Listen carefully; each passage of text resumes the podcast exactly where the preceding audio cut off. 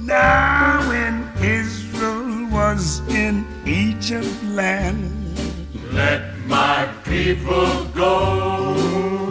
oppressed so hard they could not stand. Let my people go. So the Lord said, Go down, Go down, Moses, Moses,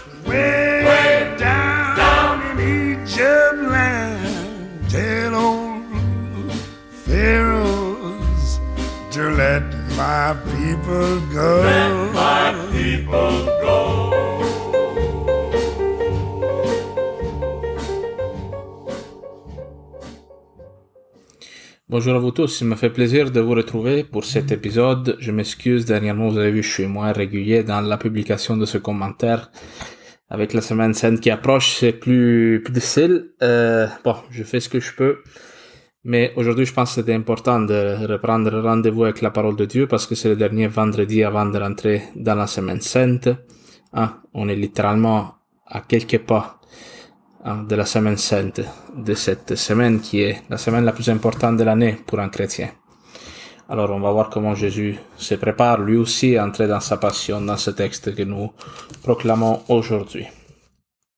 Alors on lit le- l'évangile de Jean au chapitre 10 à partir du verset 31 jusqu'à 42.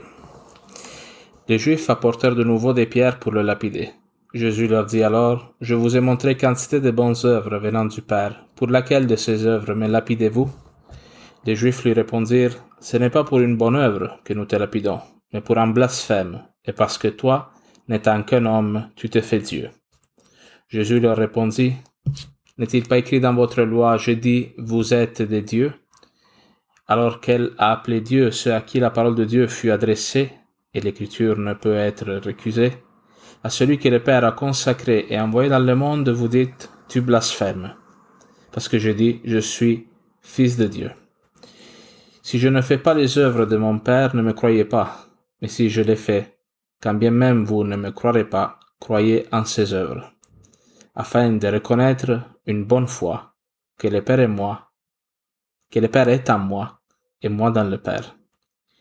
Il cherchait donc de nouveau à le saisir, mais il leur échappa des mains. De nouveau, il s'en alla au-delà du Jourdain, au lieu où Jean avait d'abord baptisé, et il y demeura. Beaucoup vinrent à lui et disaient, Jean n'a fait aucun signe, mais tout ce que Jean a dit de celui-ci était vrai. Et là, beaucoup crurent en lui. Acclamons la parole de Dieu, louange à toi, Seigneur Jésus.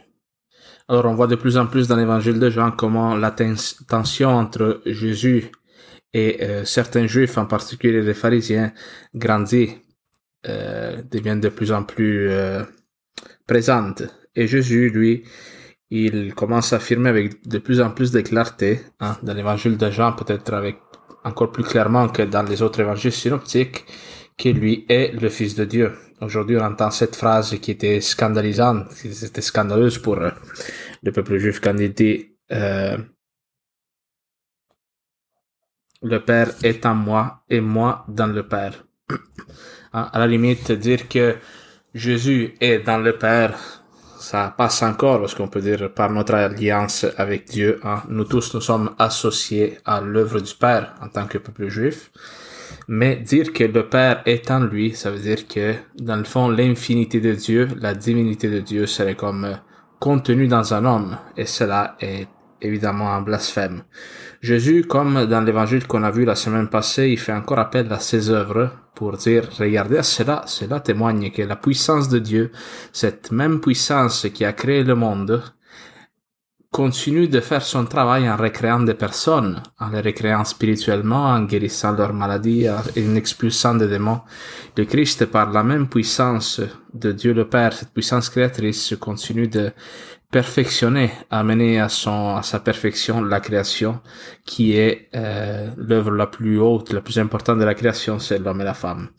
Alors, moi, je veux mettre juste euh, plus l'attention hein, sur les derniers versets de ce texte qu'on proclame aujourd'hui, où on dit de nouveau, il s'en alla au-delà du Jourdain, au lieu où Jean avait d'abord baptisé, et il y demeura. Beaucoup vinrent à lui et disaient, Jean n'a fait aucun signe, mais tout ce que Jean a dit de celui-ci était vrai. Et là, beaucoup crurent en lui. Ah, Jésus, on dit qu'il a réussi à s'échapper des gens qui veulent le tuer. On voit cela aussi dans l'évangile de Luc, si je ne me trompe pas. Au début de son ministère, hein, Jésus euh, fait une prédication dans la synagogue de Nazareth et les gens essayent de le tuer. Non, ils veulent l'amener sur le bord d'un précipice et le jeter en bas. Et on dit que Jésus, passant au milieu d'eux, allait son chemin. Alors on peut se demander comment ce qu'il a fait Jésus là, pour euh, passer au travers d'une foule enragée, mais cela est déjà une image de Jésus qui traverse la mort. Jésus qui passe au travers d'une foule qui veut le tuer, hein, et sans être, disons, totalement détruit, hein, Jésus-Christ il va mourir pour vrai, mais il ressuscitera. Non Alors Jésus a cette capacité, déjà on le voit dans l'Évangile, de traverser la mort et d'en sortir en quelque sorte indemne. C'est encore le cas ici. Hein. Les gens ils commencent à ramasser des pierres parce qu'ils veulent le lapider, mais euh, lui il leur échappe à des mains, comme le Christ va le faire après sa descente aux enfers. Hein. Après sa mort, Jésus descend dans les enfers pour aller chercher l'humanité captive, captive euh, du péché, hein. tous les patriarches qui attendaient la délivrance.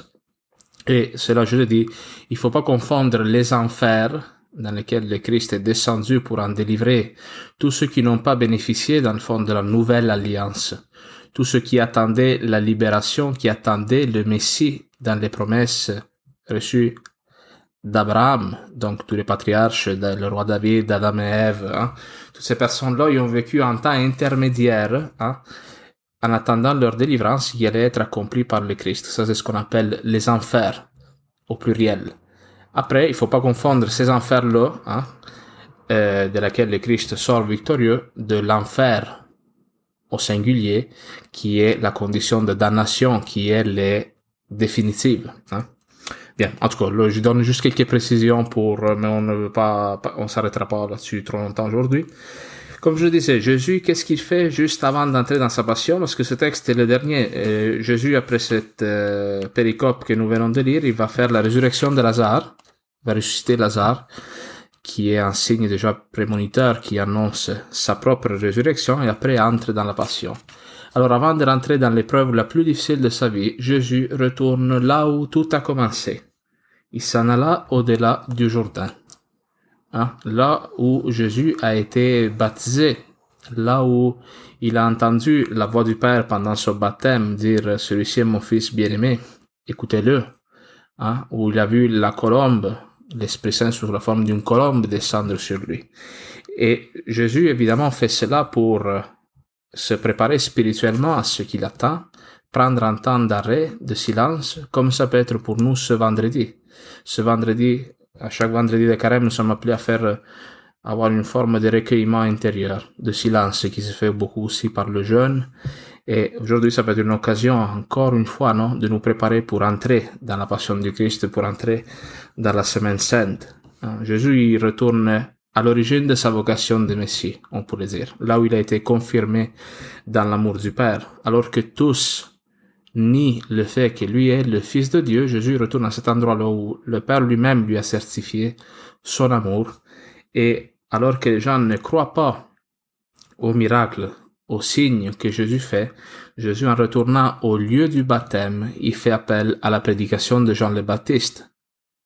Parce que aussi l'évangile de Jean euh, s'ouvre avec Jean le Baptiste qui confesse, on dit, qu'il professe le fait que lui n'est pas le Messie, mais que lui vient pour préparer la route à quelqu'un qui est plus grand que lui.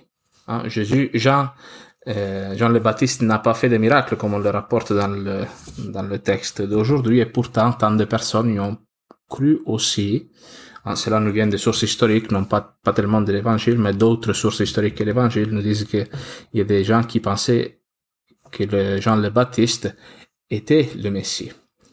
Alors, Jésus, en faisant appel à la prédication de Jean le Baptiste, il invite, dans le fond, les personnes à se dire, lui, vous l'avez cru, pourtant lui ne faisait pas les signes, les gestes que moi j'accomplissais. Et c'est pour cela que les gens, en se souvenant de quelle était la prédication de Jean, qui à ce moment est déjà mort, a été décapité, on l'a vu, euh, par le roi Hérode, en se souvenant de ce que Jean avait dit, crois au Christ. Alors, euh, qu'est-ce que cela peut nous dire à nous? Pour nous aussi, face à des moments de plus grandes épreuves, de plus grandes difficultés comme le Christ qui est à la veille de sa passion, il est nécessaire de retourner aux sources de notre appel à la vie chrétienne, au temps de fiançailles avec le Seigneur. Moi, j'espère que nous tous, nous avons eu des temps de plus grande intimité au début de notre histoire sainte avec Dieu, où nous nous sommes sentis bercés par Dieu. Nous sommes sentis traités avec un amour particulier, une tendresse, une nouveauté, une, euh, une fraîcheur, je dirais, non, dans la foi. Et il est fondamental pour nous de temps en temps de se recueillir, de rester seul avec le Seigneur et de faire mémoire de nos temps de fiançailles avec lui. Parce que quand la réalité autour de nous devient difficile, on se sent comme Jésus-Christ, on se sent pas reconnu par les autres, il est bon pour nous de se laisser rappeler que Dieu nous aime, que Dieu est là pour nous, que Dieu est là pour nous soutenir, que lui, comme il le fait pour Jésus-Christ, il nous aidera à passer au travers de la passion à travers de la Semaine Sainte. Il nous aidera à prendre la croix. Il nous réconfortera dans nos doutes. Il nous aidera, comme Jésus-Christ, au Gethsemane à dire que ta volonté soit faite. Hein? Alors, retournons vraiment à, à cette intimité-là avec, euh, avec le Seigneur, mais surtout, hein, il est bon de reconnaître quels sont les prophètes qui nous ont annoncé Jésus-Christ. Euh, Jésus, il a besoin de, de, se rappeler et de rappeler aussi aux personnes qui le suivent qu'est-ce que Jean a dit de lui. Alors c'est bon pour nous aussi d'identifier clairement autour de nous qui sont les prophètes qui nous annoncent l'amour de Dieu. Et ces personnes-là, est-ce que tu les écoutes? Est-ce que tu fais mémoire des paroles qu'ils te laissent? Ah, euh, Tant de fois, non, on peut écouter la proclamation de l'Évangile. Moi, je le répète, comme une expérience un peu esthétique, quelque chose qui qui te touche, qui te touche d'une manière un peu sentimentale aussi, ou qui t'émeut, qui, qui vient te remuer, non, dans tes émotions, mais, mais qui, dans le fond, ne te reste pas dans la mémoire, ne marque pas ton cœur. Une parole qui te transforme, tu la gardes toujours avec toi. C'est le cas pour ces gens-là, qui même après plusieurs années de la mort de Jean le Baptiste, ils se souviennent encore de lui, de qu'est-ce qu'il a dit. Toi, quand tu écoutes la parole de Dieu, que ce soit proclamé dans les textes bibliques ou que ce soit la parole d'un prédicateur ou d'une personne inspirée par Dieu, est-ce que tu fais mémoire de cela? Est-ce que tu gardes ces choses dans ton cœur un peu comme la Vierge Marie l'a fait pendant toute sa vie? Parce que la parole de Dieu est proclamée, mais la parole de Dieu est appelée aussi à demeurer dans notre cœur. Hein? Euh, le, dans le temple de Jérusalem, hein, il y avait euh, le lieu le plus saint du temple, hein, le Sancta Sanctorum, hein, c'était le lieu où était contenue l'arche de l'alliance. L'arche de l'alliance était comme une boîte dans laquelle étaient contenues les tables de la loi, les dix commandements que Dieu a donnés à Moïse lors de l'Exode. Alors pour le peuple d'Israël, ce qu'il y a de plus saint, de plus intime, au lieu le plus sacré du temple, c'est la parole de Dieu. Est-ce que c'est la même chose pour toi? Est-ce que dans ton cœur, dans ton intimité, la parole de Dieu demeure en permanence? Tu te souviens d'elle et elle fait ta joie? C'est un peu ce que Jésus va, va chercher aujourd'hui. Jésus se retire parce qu'il a besoin de se remettre en dialogue avec Dieu le Père. Et ce dialogue-là, évidemment, a le pouvoir de toucher d'autres personnes. Alors je vous souhaite un bon vendredi saint. Profitez de cette journée pour euh, demandez au Seigneur, si ce n'est pas déjà fait, hein, de vous préparer le cœur, que nous puissions entrer dans l'espérance dans cette semaine sainte en attendant le Messie qui vient.